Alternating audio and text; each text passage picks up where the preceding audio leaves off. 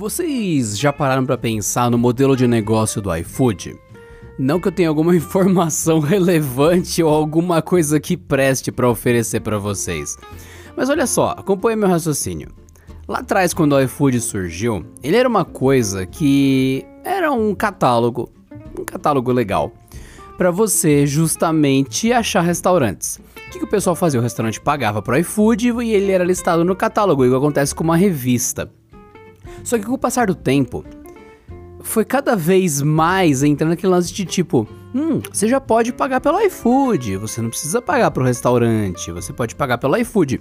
Isso no começo ninguém usava, era um negócio, ah, não, ah, pagar pelo iFood o caralho, tal. Só que foi dando certo, o pessoal foi vendo que era prático, o cartão já ficava registrado, era mais seguro até pro restaurante não andar com dinheiro, vai e volta, né? Só chegar a entregar. E foi indo, foi indo. Até que estamos hoje, nesse momento que eu tô gravando esse episódio, e praticamente só se paga pelo iFood. Tem restaurante que não aceita dinheiro, a maioria.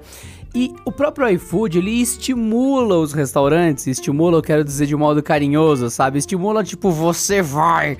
Ele estimula os restaurantes a só aceitarem pelo iFood o pagamento. E com isso a comissão do iFood vai indo para eles, eles cobram uma taxa considerável, de cada venda uma boa parte do dinheiro fica pro iFood. Isso afastou muitos restaurantes, subiu o preço das refeições e tal.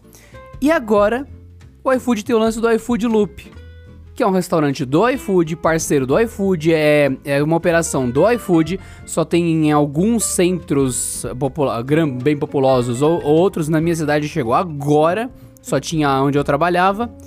E daí você vai vendo, nossa, o iFood Loop, se você paga 100 pau de uma vez, você ganha, ganha. Você compra 10 refeições adiantado e cada refeição sai 10 reais com frete incluso. É tudo. Refeição completa e 10 reais. A refeição tá ali.